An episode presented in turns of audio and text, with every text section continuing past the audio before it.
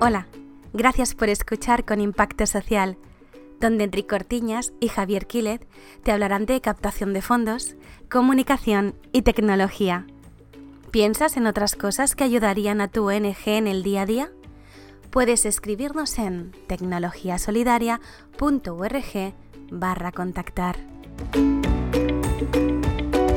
Hoy en la entrevista tenemos a Josep María Pallarés Sanz, gestor cultural y fundraiser. Buenos días, Josep María, ¿qué tal estás? Buen día, buenos días, Enrique y Javier. Pues encantado de verdad de compartir con vosotros esta entrevista y por la oportunidad que me brindáis. Muchas gracias. Para quien no te conozca, explícanos un poco cuál ha sido tu evolución profesional. Pues nada, eh, en mi caso, desde 2006 trabajo en Fundación Mediterráneo, en el Departamento de Desarrollo de Proyectos y Fundraising. También en los últimos años destacar que trato de orientar al sector de la consultoría cultural, un poco así brevemente la presentación. Eh, de mi formación en gestión cultural, como muy bien apuntabais, pues soy socio de la Asociación de Profesionales de Gestors Culturals de Cataluña, licenciado en Humanidades y también pues tengo un posgrado en Dirección y Gestión de Empresas y Entidades Culturales. Ambos pues en Barcelona, que es donde eh, he realizado mi formación y mi primera experiencia profesional, porque soy de allí. Eh, Luego, posteriormente, sí que he tenido ocasión de orientar mi trayectoria eh, poniendo el foco de especialización en la financiación de proyectos culturales. ¿no? Y precisamente esta línea es en la que estoy orientando, ¿no? un poco girando mi trayectoria, como decía en los últimos años, con una apuesta por estrechar los vínculos entre las industrias culturales y creativas y el ámbito empresarial, que me parece que es un foco interesante de oportunidades. Eh, destacaría también eh, de mi etapa postuniversitaria justo, ¿no? Pues una experiencia que tuve de realizar unas prácticas profesionales en el año 2000 en Francia en el marco del programa europeo Eurodisea y que fue como una primera toma de contacto ¿no? con el ámbito cultural. Y un poco pues ha sido un punto que he ido ya pues siguiendo ¿no? hasta, hasta la actualidad. Eh, también eh, os quería comentar que un poco en consonancia con la audiencia ¿no? y con el perfil del podcast, que sois una referencia en un tercer sector, creo, pues sí que un poco conocí este ámbito, eh, como iniciarme ¿no? en este ámbito, digamos, cuando como objetor de conciencia realicé la prestación social sustitutoria en Barcelona precisamente en el servicio de gestión de conciencia ¿no? de, de, este servicio, digamos. Entonces ahí tuve una oportunidad muy buena, aunque fuera más un trabajo más administrativo de informar, pero poco, ¿no? CUPSEC, decimos en catalán, la realidad del tejido social y, fue un poco un despertar en mí en ese sentido, ¿no? A partir de ahí, pues ya brevemente para acabar, eh, lo que intento un poco también es acercar la cultura, la gestión y la programación, aplicando estrategias en clave de responsabilidad social cultural hacia, hacia este sector, ¿no? Hacia el tercer sector. Y por último, si os parece, en LinkedIn, como está mi perfil, pues quien quiera ampliar puede consultarlo. O sea que en ese sentido hay más información, pero creo que, es correcto lo que he dicho. Muchas gracias, eh, eh María, por compartir. En, referencia a, la, entidad donde estás a día de hoy, hablamos un poquito más de la Fundación Mediterráneo. ¿Cuál es vuestra misión? ¿Qué, objetivos tenéis eh, enmarcados? Sí, bueno, has dicho una palabra que agradezco, la de compartir, pues gracias a vosotros también por, por generar esta conversación que espero que sea de interés, ¿no?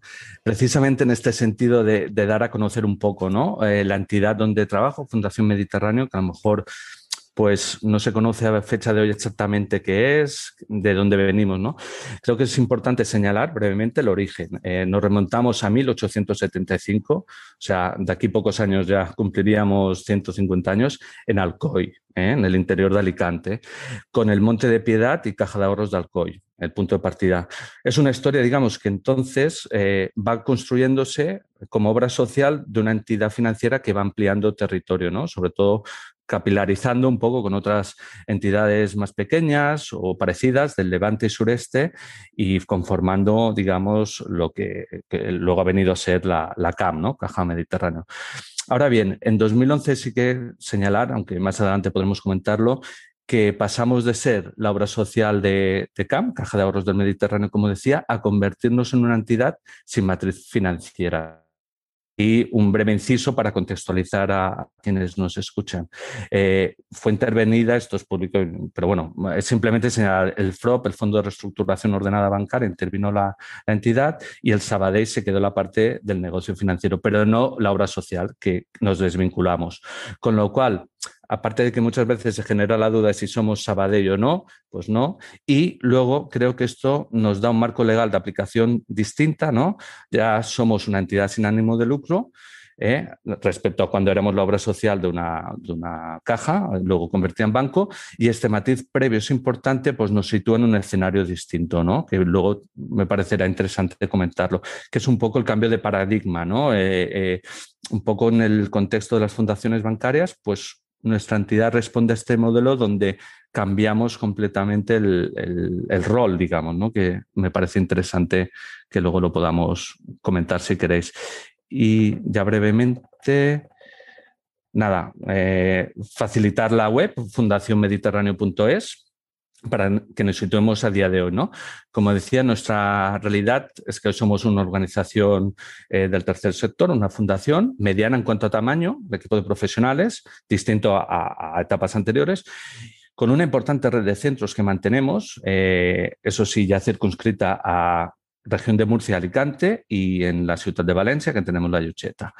Y eh, en este sentido, creo que tanto lo que se puede consultar en la web como en redes sociales pues uno puede ver a fecha de hoy pues, en qué estamos mm, invirtiendo o qué proyectos estamos realizando. ¿no? Por lo que preguntabas, Javier, pues la misión precisamente responde un poco a este punto histórico que comentaba. No, no rechazamos de dónde venimos. Sí que ha habido un cambio, pero nos anclamos en el buen sentido de la palabra para contribuir al desarrollo económico y social. Luego, la visión es un poco posicionarnos en, base a estos valores. ¿no? Y si queréis también brevemente, los valores que, se pueden consultar en la web son coherencia, compromiso, transparencia, responsabilidad.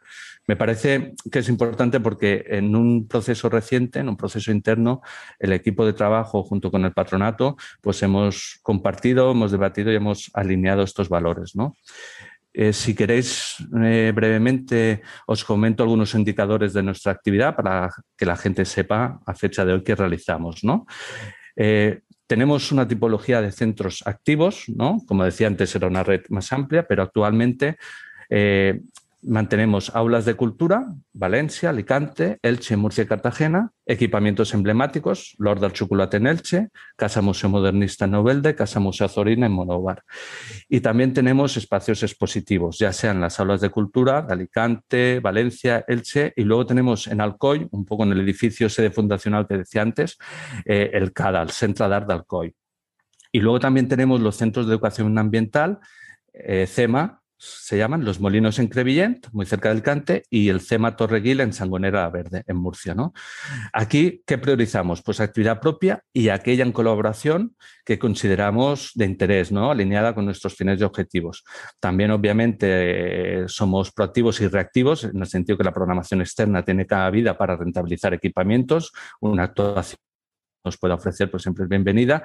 Eh, y también la vinculación con el territorio, es decir, nosotros también tenemos una política de cesiones de espacio con entidades no lucrativas para un poco seguir comprometidos con los entes locales, ¿no? En una fórmula un poco de patrocinio inverso, ¿no? Si me permitís también, que no quiero alargarme mucho, pero sí que los proyectos estratégicos, muy breve, eh, acorde a las tres grandes líneas de actuación que tenemos marcadas, ¿no? Y que nos guían también en el nuevo plan estratégico para 2021-2024.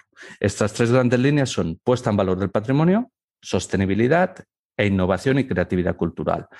Y ya por último, algún proyecto destacado, aunque insisto que en la web se puede ampliar información ¿no? y en las redes sociales. De la línea de patrimonio, la YUM, que es un centro de investigación y divulgación de patrimonio documental, y luego todo el trabajo que hacemos con los fondos artísticos y la colección de arte contemporáneo que mantenemos.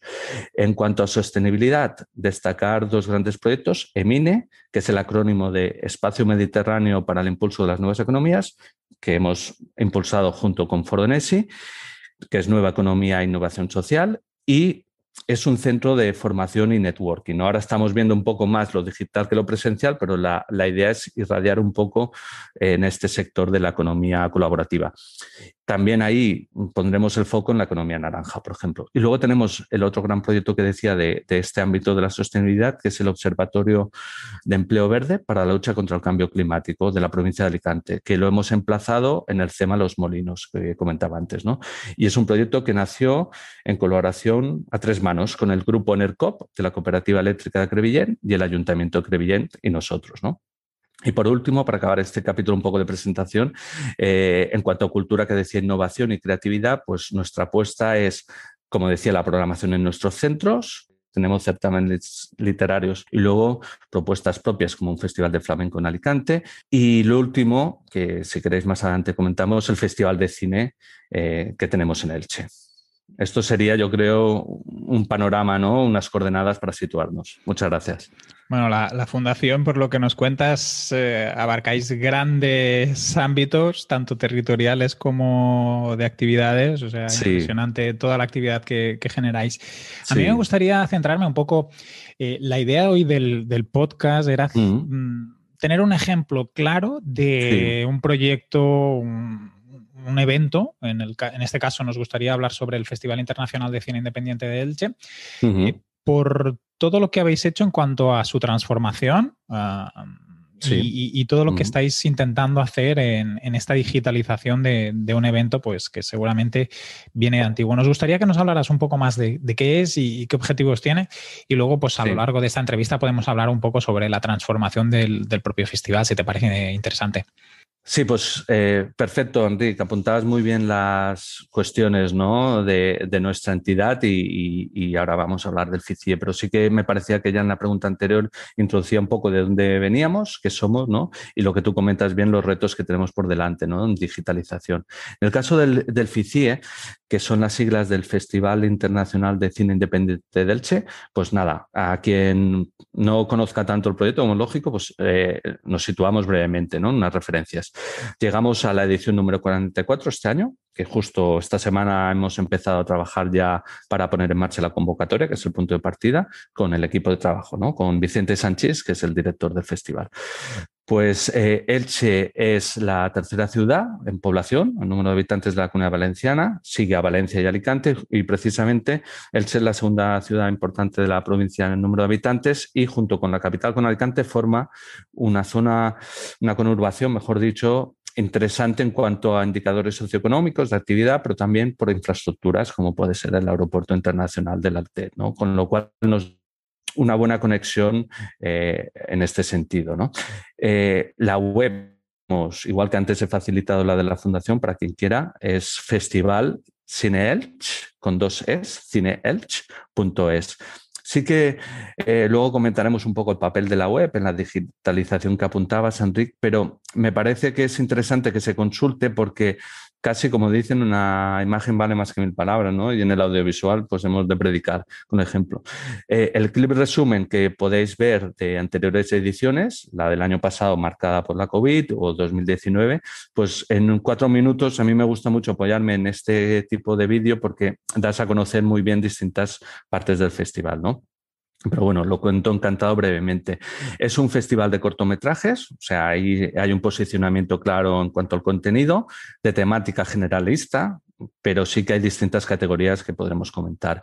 Eh, responde a una iniciativa privada en la organización, abierta a la ciudadanía, y arrancó en Elche en el año 1978. ¿no? Eso es importante señalarlo. De la mano de la entidad que he comentado, obra social CAM, entonces era Caja de Ahorros de Alicante y Murcia, pero bueno, CAM, y de una agrupación local de aficionados al cine, que sería el Cine Club Luis Buñuel, que se constituiría un año más tarde, ¿no? O sea, digamos que ya había una cantera, ¿no?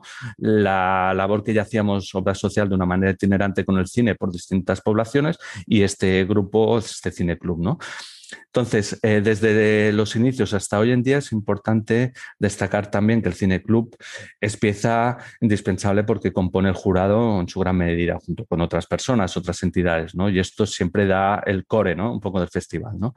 Luego también estamos hablando de finales de los 70, un contexto histórico en que las políticas culturales ¿no? han empezado a, a, cristalizar en el ámbito municipal en cuanto a gestión cultural, ¿no? con los ayuntamientos democráticos.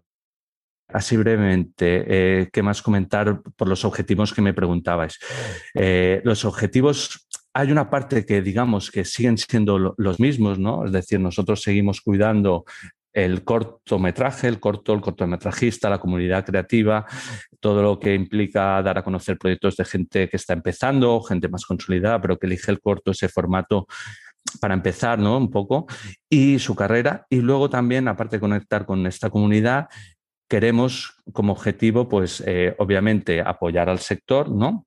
de la cinematografía y luego también eh, generar al final contenido, ¿no? este es un objetivo importante, que, conecte bien con otros aspectos, aparte del cultural, con aspectos que tienen que ver más con, el pulso de la ciudad y, de la sociedad en general. ¿no? Intentamos también atraer a entidades, marcas que su confianza pues, se vea retornada. ¿no? Esto lo podremos comentar después. ¿no? Sí que aquí hay un apartado que os quería comentar también en cuanto a la filosofía del, festival. ¿no? Eh, como decía, es abierto, es gratuito gratuito, eh, porque un poco respondía cuando se originó como obra social y lo hemos mantenido. Sí que es verdad que en este sentido eh, nos da bastante empuje todas las plataformas, ¿no? que nos permiten canalizar la participación, ¿no? aparte de nuestra web y convocatoria, pues hay plataformas como Movibeta y otras que nos ayudan a, atraer público, ya sea participante o, darle mayor visibilidad, con lo cual el concepto de comunidad amplía. ¿no? Y luego otro objetivo importante que tenemos, ya una línea más concreta de actuaciones, eh, la relación que tenemos con la Academia de Cine eh, de España, al ser festival preseleccionador para los Goya, para los premios Goya en distintas categorías, y luego también con la Asociación de la Industria del Cortometraje, que confiere un sello de calidad que nos interesa ¿no? como estándar. Luego también eh, un poco también el objetivo que tenemos de eh, relacionar con otros festivales, ¿no? ya sean en Elche tenemos otros dos, Elche y la Mostra Cinema pero aparte hay festivales en la comunidad valenciana que ya estamos empezando a contactar en clave de coordinadora, un, proyecto impulsado por Vicente, que se inspira, Vicente Sánchez, que se inspira en el modelo catalán también de coordinadora de festivales de cinema y también un poco eh, como festival decano que somos de la comunidad valenciana, pues nos toca con gusto mm, liderarlo. ¿no? Y otros festivales, por ejemplo, el Cinefón de Barcelona, que trabajamos en clave de smartphones para cine, y también el Reykjavik de Islandia, con lo cual ya el Festival Internacional que lleva esta palabra en el acrónimo, ¿no? en, la marca, pues queremos reforzarlo. ¿no? Hay más mm, objetivos, pero no me quiero alargar. Simplemente eh, es un festival que tiene su epicentro en Lord del Chocolate, un espacio propio, muy singular que tenemos en Elche, propio de la fundación, pero que está en un parque municipal. O sea, hay palmeras, está al aire libre y en la playa de los Arenales, que es término municipal de Elche. Tenemos este doble escenario presencial, que luego también comentaremos, pero a la vez mantenemos eh, la semana de julio, suele ser la segunda quincena para las proyecciones, pero queremos que durante el año haya contenido ¿no? de una forma más digital, con lo cual tenemos también este objetivo de descentralizar o de estacionalizar el festival. Y lo último, como comentabas bien, Enrique, la transformación digital es algo que nos irá acompañando, ¿no? Mantenemos un poco una esencia, si queremos, de cuidar el cortometrajista, el jurado, todo como empezó, pero dándole cada vez más, adaptándonos a los tiempos, ¿no? Yo creo que un poco es esta la idea. Muchas gracias. Mira, eh, hay una pregunta que, siempre miramos de, aprovechar cuando eh, hablamos con personas como tú, de entidades, y vamos a un tema más concreto, algo que a veces queda de puertas adentro. Eh, herramientas que utilizáis digitales en vuestro día a día hablo más, no hace falta que entremos en tecnicismos, pero sí que herramientas que os ayuden a hacer trabajo en equipo, trabajo en remoto. Eh, eh, explícanos un poquito cómo lo tenéis solucionado en la fundación. En la fundación en general, me preguntas, ¿no? Sí, correcto. Sí, sí pues mira, en, la fundación en general, eh, como en 2011 se produjo el cambio, esto ya nos da un poco un punto de partida, ¿no? En el sentido que eh, cambiamos de paradigma, ¿no? Entonces, la estructura durante, desde 2011 hasta recientemente, se ha dimensionado, nos constituimos en fundación y se adelgaza, ¿no? Y se intenta agilizar la estructura también y se reducen centros. Pero un poco, aunque mantenemos los proyectos renovados, ¿no? Sí que eh, intentamos implementar, obviamente, el teletrabajo porque no ha habido otra con la COVID, pero intentamos digitalizar de manera que, vaya en consonancia con, los proyectos que, que, impulsamos, que tengan ese componente tecnológico, siempre en clave de accesibilidad. O sea, la brecha digital creo que es un tema que ahora suscita muchos recelos, como es lógico, entonces hay que ir con cuidado en qué digitalización hacemos, ¿no? Porque a veces puedes pasar como de la noche a la mañana y tampoco eso es lo conveniente, ¿no? No hay que tampoco renunciar a lo analógico, pero hay que hacer una transición adecuada. En nuestro caso, yo creo que, que el FICIE, por ejemplo, nos ha dado una buena métrica, que luego podemos comentar, pero por tu pregunta, Javier, como institución, eh, yo lo relacionaría con un cambio que hemos tenido de paradigma. Hemos pasado de ser financiadores de proyectos, cuando éramos una, teníamos una matriz presupuestaria financiera, a tener que espabilarnos, ¿no? Como todo el sector, y, ahí la empatía, ¿no? Con el tercer sector. Entonces, como una entidad más, intentamos captar recursos y la digitalización, que tenemos una asignatura pendiente en nuestra web a la hora de, de introducir recursos para que la gente pueda a lo mejor realizar un donativo, apueste por confianza en nosotros con algún proyecto, alguna línea de crowdfunding y tal, pues lo tenemos eh, en trabajo, ¿no? Pero con el, el FICIE ya hemos empezado.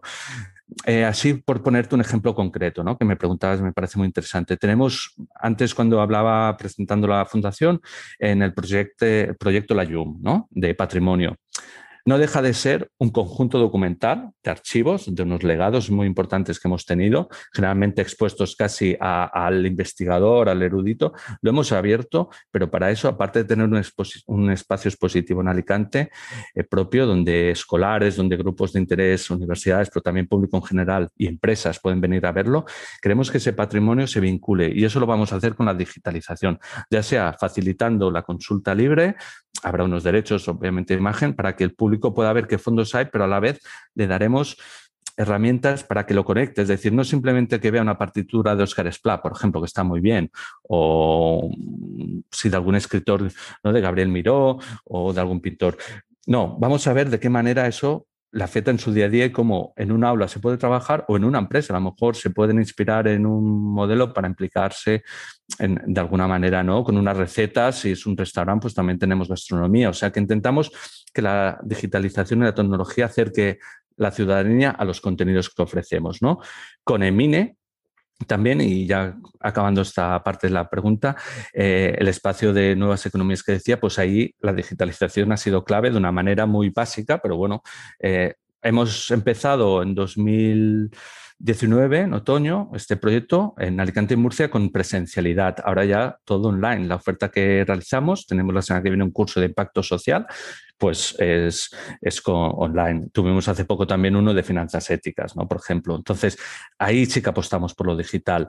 En más proyectos lo vamos viendo, ¿no? Los certámenes literarios pues ya tienen otras vías de comunicación, ya no se envían los originales como antes, ¿no? Impresos. Y en el cine está claro, en 2011 cambiamos de ser analógicos a tener una web propia, a, dar una apuesta por la digitalización. O sea, básicamente espero haber contestado un poco tu pregunta. Y en cuanto al festival, José María, mm, ¿cuál sería el próximo reto que tenéis para la próxima edición? ¿O qué, objetivos tenéis en cuanto a la digitalización a, corto plazo? Sí, eh, pues el FICIE me paro un poco porque son preguntas muy interesantes y a veces para no alargarme porque da mucho que sí, ¿no? Pero a ver, eh, está claro que el sector audiovisual, empiezo por aquí, tiene encima de la mesa unos retos, no diría amenazas, ¿no? porque yo creo que la digitalización, si hablamos de digitalización en cultura, pues en el sector audiovisual es la manera más natural que ha tenido, ¿no? Las artes escénicas quizás plantean y otras disciplinas más dificultades a priori, con lo cual no digo que no pueda ser, ¿eh? ya se están dando casos. Pero en el caso del festival lo tenemos no fácil, pero muy bien canalizado porque no deja de ser un recurso ya de per se, ¿no? audiovisual, que es un cortometraje que nos hacen llegar vía estas plataformas que decíamos, Viveta y otras, ¿no? Y vía nuestra web también para proyectarse, con lo cual tenemos un punto de partida a favor. Eh, ventajas competitivas, eh, pues que la digitalización como reto, eh, lo que queremos es al final como decía, durante el año que haya una programación de contenido en formato online. Ya veríamos algunas piezas en directo, otras pregrabadas, algún podcast también y alguno presencial, ¿no? Pero sobre todo el digital nos va a permitir conectarnos, ¿no? Realizar acciones eh, formato de entrevista, por ejemplo, con encuentros con antiguos creadores eh, cortometrajistas de éxito que han pasado por el FICIE, que den un poco impulso a los jóvenes o a gente que está empezando, a también hablar, pues, por ejemplo, de las nuevas plataformas, ¿no? Como irrumpen. Nosotros tenemos un acuerdo con Filming, de hace unos años con Jaume Ripoll al frente y, y, que un poco la idea es que los cortos que quieran, porque hay artistas, bueno, cortometrajistas ya autores que está bien no la quieren, ¿no? Pero otros sí que está bien tenerlos proyectándose en filming durante un tiempo a la par que o posteriormente al festival, ¿no? Entonces, un poco junto a la plataforma Filming tenemos retos eh, que la COVID nos ha planteado, ¿no? Como un ejemplo, eh, para que eh, quien nos escuche ¿no? pueda entendernos. Eh, nosotros en marzo justo lanzamos la convocatoria, casi al poco de, declararse pues, la, la, pandemia del confinamiento, me refiero porque si no, no había festival. Entonces la convocatoria ya la teníamos como a estas fechas, ¿no? Preparada, pues la lanzamos. A partir de ahí jugamos. Nos eh, miramos en ejemplos como el Festival de Autor de Barcelona, el DOCS, por ejemplo, ¿eh? porque es un poco eh, la referencia. Nosotros no somos ni Cannes, ni San Sebastián, ni festivales muy arraigados en ciudad, en lo presencial, en la crítica, ¿no? De cine. Entonces ahí eh, nosotros vimos este formato y fuimos trabajando. Al final, por parte de la Fundación, se decidió que mantuviéramos eh, las proyecciones al aire libre con todas las medidas de seguridad, porque también había detrás la idea de mm, lanzar la nueva marca de la Fundación, Fundación Mediterráneo. Entonces, a partir de ahí, combinamos lo presencial con lo digital y empezamos a darle valor a Mostrat. Mostrat es la parte no competitiva del festival, ¿no? Igual que hay una sección oficial, durante la semana de proyecciones tenemos Mostrat que da cabida a contenidos cortos con institutos de secundaria, de Elche, o de otras poblaciones puede ser, con asociaciones que realizan sus trabajos audiovisuales, con, con empresas que, por ejemplo, desde la labor mía de fundraiser, pues socios que a lo mejor este año no nos podían acompañar, el año pasado por la coyuntura, hemos querido seguir apostando cabida, pues por ejemplo el centro comercial La Jupa que explicara el comercio seguro, ¿no? O Seur que sí que eh, hemos seguido en línea, pues eh, ellos daban a conocer un, proyecto audiovisual de su fundación, con un proyecto solidario detrás, ¿no?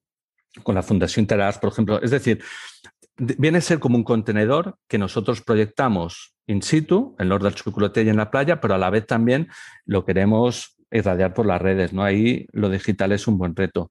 Hay muchos más, ¿no? A mí como persona interesada en ganar o generar, mejor dicho, alianzas las mayores que pueda, pues eh, hay empresas que, sí que quieren lo presencial para salir en la foto en el buen sentido y tener retorno de imagen cuando entreguen un premio, pues eso habrá que darle la vuelta. O sea, hay, hay retos porque siempre un festival en cuya gala de clausura pueden estar eh, los ganadores para recibir los premios físicamente, eso bueno, siempre nos queda ahí, ¿no? A lo mejor volveremos a eso, no sé cuándo ni cómo, pero bueno. Pero oye, hay otros puntos donde podemos generar, ¿no? Y a lo mejor el año pasado y este año vemos que la afluencia de cortos, me refiero a la participación, no es la de 2019, que fue un éxito rotundo en cuanto a cortos que recibimos, a lo mejor recibimos cortos pues hechos en cuarentena, en fin, otro formato que también nos puede interesar. Entonces, hay muchos, ¿eh?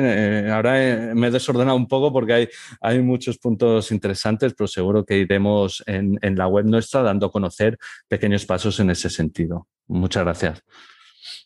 Uno, uno de los sectores que ha sido especialmente eh, golpeado por, el tema COVID ha sido, como sabes, el tema arte cultural. Em, te hago una pregunta con, dos partes, ¿vale? Y a ver cómo, cómo, la ves.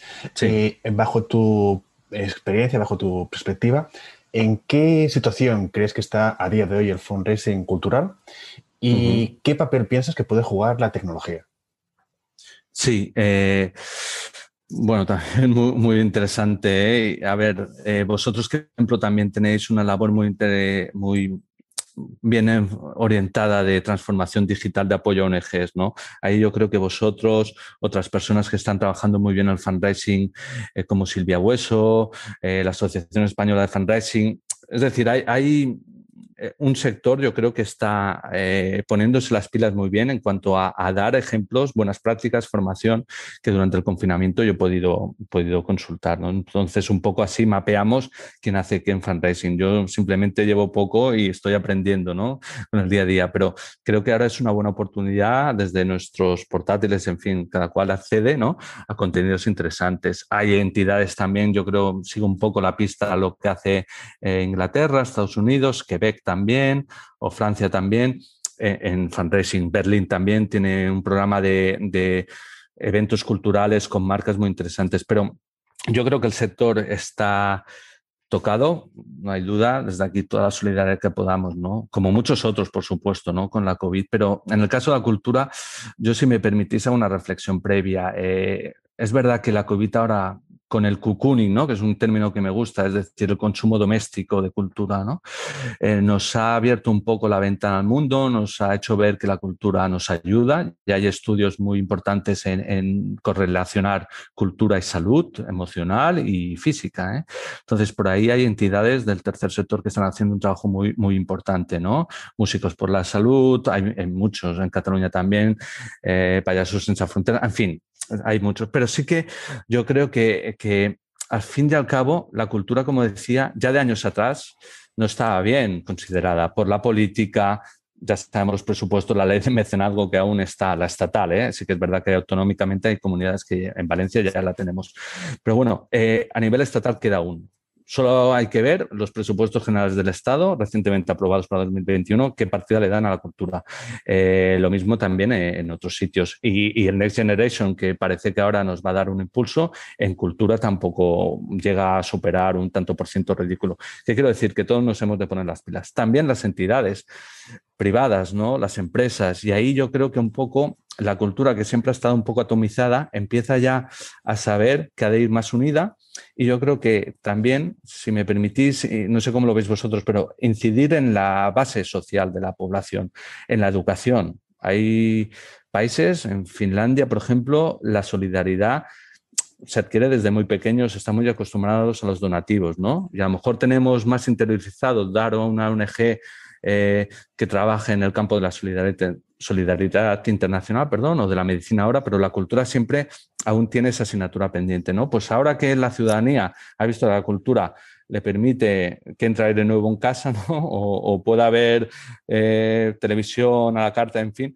pues oye, saquemos partido a esto, ¿no? Y yo creo que, si me permitís, pongo un ejemplo. Hay una campaña en Cataluña que me parece muy interesante, que es Salvem la cultura, ¿no? O a Toca tú, el título más o menos es este, ¿no? Ahora toca tú, ¿no? Como diciendo, lo que hace la cultura, pues que también genera un retorno, ¿no? Yo creo que ahí el fundraising en el ámbito cultural eh, tiene posibilidades interesantes. Eh, lo digital va a ayudar, porque lo presencial ahora son incógnitas, ¿no? Antes sí que nosotros, nuestra experiencia en Fundación Mediterráneo era muy satisfactoria cuando podías organizar, por poner un caso práctico, una exposición guiada, ya fuera para un colectivo en exclusión social, con sus monitores, tal, para gente mayor o para un grupo de empresarios pues que quería, querías un poco conectar y les ofrecías pues una visita guiada con un valor añadido. O sea, yo creo que es, la cultura da campo, ¿no? Para propuestas de valor, de interés, ¿no? La clave quizás es qué mensaje, ¿no? Que la gente realmente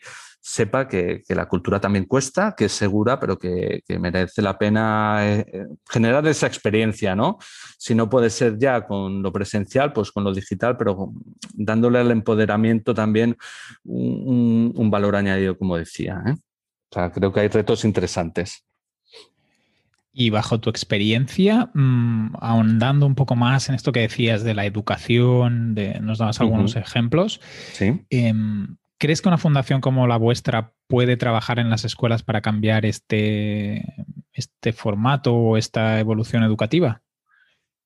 Pues me ponéis encima de la mesa temas muy interesantes ¿eh? y perdonad que quizás nos va el tiempo, pero a ver, eh, rápidamente, eh, nosotros antes de 2011 hacíamos como obra Social Camp un montón de actividades en colegios, una barbaridad en las tres grandes líneas, medio ambiente, cultura llevando exposiciones o trayendo público escolar. Hablamos de, este segmento, ¿no? Pero también eh, con talleres, por ejemplo, de prevención de violencia de género ¿eh? en los años 2008, 2010. O sea, teníamos una acción que iba a la par de una red comercial, obviamente. También tenemos convocatorias muy fuertes, Camintegra, Volcam, Fondo Solidario, en fin. Pero bueno, no quiero decir que antes sí y ahora no. Ahora le estamos dando la vuelta. Entonces, no tenemos, obviamente, eh, la capacidad ni los recursos para llegar a los centros educativos de todo el Estado que llegamos antes, pero sí que estamos ya definiendo acciones concretas, ¿no? Entonces, la YUM, como decía antes, pues ya estamos con un proyecto didáctico para en breve, porque la COVID también lo ha afectado todo, ¿no? Proveedores para ponerle el lazo, en fin, acabar de producirlo, pero ya tenemos ese proyecto educativo para facilitarlo a las escuelas, ¿no? ¿Qué más? También eh, el FICIE, como decía, para no alargarme, ¿no? el FICIE perfila distintas acciones. Por ejemplo, Mostrat, como decía, es el espacio donde antes de las proyecciones oficiales, de la sección oficial, podemos dar cabida a que alumnos vean sus cortos en una pantalla grande. Yo creo que eso es muy bonito, ¿no? pero a la vez, cortos que hablan de bullying o de sus temas, de medio ambiente, ¿eh? pero siempre eh, mano con mano, mano, codo con codo con, las entidades ¿no? que hay detrás de, las aulas. ¿no? Pero a su vez, el FICIE estamos ya viendo de qué manera eh, seguramente con una píldora formativa previa para dar a conocer quién hace qué en, en, trabajo educativo, el cine y la educación. ¿no? Entonces, yo voy detrás de la pista, por ejemplo, de Film Club, que es una iniciativa muy interesante, y también en Alicante hay un colegio que está trabajando muy bien, que tiene un festival propio de cine, pues que mejor que, ese tipo de sinergias, ¿no? Hay, hay, muchas entidades que también lo están haciendo muy bien, ¿no? Entonces yo creo que en las aulas hay posibilidad de que lleguemos, no con la gran acción que antes realizábamos años atrás, pero de otra manera a lo mejor más quirúrgica, si queréis, más incisiva, más reducida en impacto, pero que oye, al final cale, ¿no? También tenemos, por ejemplo, mm, en perspectiva un Erasmus Plus más enfocado a asociaciones eh, de personas mayores, de educación no formal, pero bueno, tendrá una vertiente educativa que podamos quizás alinear, ¿eh? O sea que hay, hay retos interesantes. Otro día te invitaremos para hablar de proyectos europeos, que yo creo que es una buena forma de financiar y generar eh, proyectos con impacto. ¿eh? Sí, sí, sin duda. Sí, sí. Para, para ir terminando, José María, Todas las, si has podido escuchar alguno de nuestros programas, eh, todos los días acabamos con la recomendación eh, de nuestro invitado, en el sentido que nos diga qué personas podemos traer al, podcast, que sean referentes, que nos puedan servir de, ejemplo a, seguir por otras organizaciones. ¿Nos podrías dar un par de personas o entidades que te gustaría que invitáramos? Pues perfecto y, os lo agradezco porque para mí es un lujo poder participar en un podcast como el vuestro, entonces si podemos dar oportunidad a otras personas, perfecto. A ver, hay, claro, hay muchos nombres, pero se me ocurren dos con distinta vertiente. Relacionando con la pregunta que Javier y tú también planteabas, Enrique, de la cultura. Pues eh, Sergi Cox, que es eh, una persona que está al frente de Actúa Ayuda Alimenta, ¿no? Es una entidad que ahora está eh, de mano del Banco de Alimentos también, apoyando mucho el sector cultural, sobre todo empleados, empleadas de perfiles distintos, no solo artistas, también gente que está detrás, guionistas, técnicos, en fin. Entonces, con ayuda directa, ¿eh? ayuda directa que me parece muy interesante. Y Sergi tiene una trayectoria con un valor añadido que Actúa Ayuda Alimenta, conectado también con la Academia de Cine, con la Academia Catalana también, pues mm, creo que, que, es interesante conocer qué hacen. Y luego, ya más cerca de donde yo estoy, que yo estoy en Alicante, eh, pues eh, tenemos la Fundación para Amor al Art, con Elisa Maldonado como directora junta, que tienen un centro de arte, Bombas en Valencia Capital, y que llevan a cabo una labor de mecenazgo cultural y también de apoyo a, temas sociales de su entorno muy interesante. Entonces, esta doble visión me parece, me parece, bueno, que os puede dar alguna pista de interés, esperemos. Bueno, pues nos los apuntamos en la lista de, posibles invitados que tenemos, que intentamos siempre, y las recomendaciones que nos hacéis, siempre intentamos eh, poderlos traer, porque al final también ampliamos un poco el, tipo de organizaciones y el tipo de personas, que a veces hay grandes profesionales en el tercer sector que pues son poco conocidos o son poco dados a, a ser entrevistados y hablar sobre su trabajo, que es muy interesante. Correcto. Pues muchas gracias, José María, por estar con nosotros. Antes de terminar, ¿dónde te podemos encontrar? ¿Dónde podemos saber más de ti, de la fundación? Sí, bueno, la fundación que no lo he dicho antes está presidida por Luis Boyer y el director es Antonio Gómez. En la web que he facilitado fundacionmediterráneo.es, allí pues está la información corporativa y en redes sociales. En mi caso, pues la manera más rápida es LinkedIn, ¿eh? Eh, pero bueno, facilito mi email sin problema, jmpayares arroba fundacionmediterráneo.es, mi perfil como digo en LinkedIn. Y nada, ha sido un placer de verdad, encantado, perdona si a lo mejor he ido un poco desordenado de tiempo, no sé nada, pero creo que la labor que hacéis da, de mucho, da mucho de sí y ha sido de verdad un gusto y muchas gracias por por haberme invitado y hasta pronto. Pues muchas gracias por estar con nosotros y seguimos en contacto. Perfecto. Un abrazo muy Buenos días, un abrazo a los dos. Gracias. Este es un podcast de la asociación Más Impacto, una ONG que promueve el uso de la tecnología en el tercer sector y acompaña a entidades que quieran dar el paso en su transformación digital. Javier es consultor de Facebook Fundraising en javierquilez.es y Enric, consultor para ONGs en enriccortiñas.com. ¿Tienes alguna pregunta que quieras que respondamos en el próximo episodio o alguna sugerencia? No olvides escribirnos a tecnologiasolidaria.org barra contactar.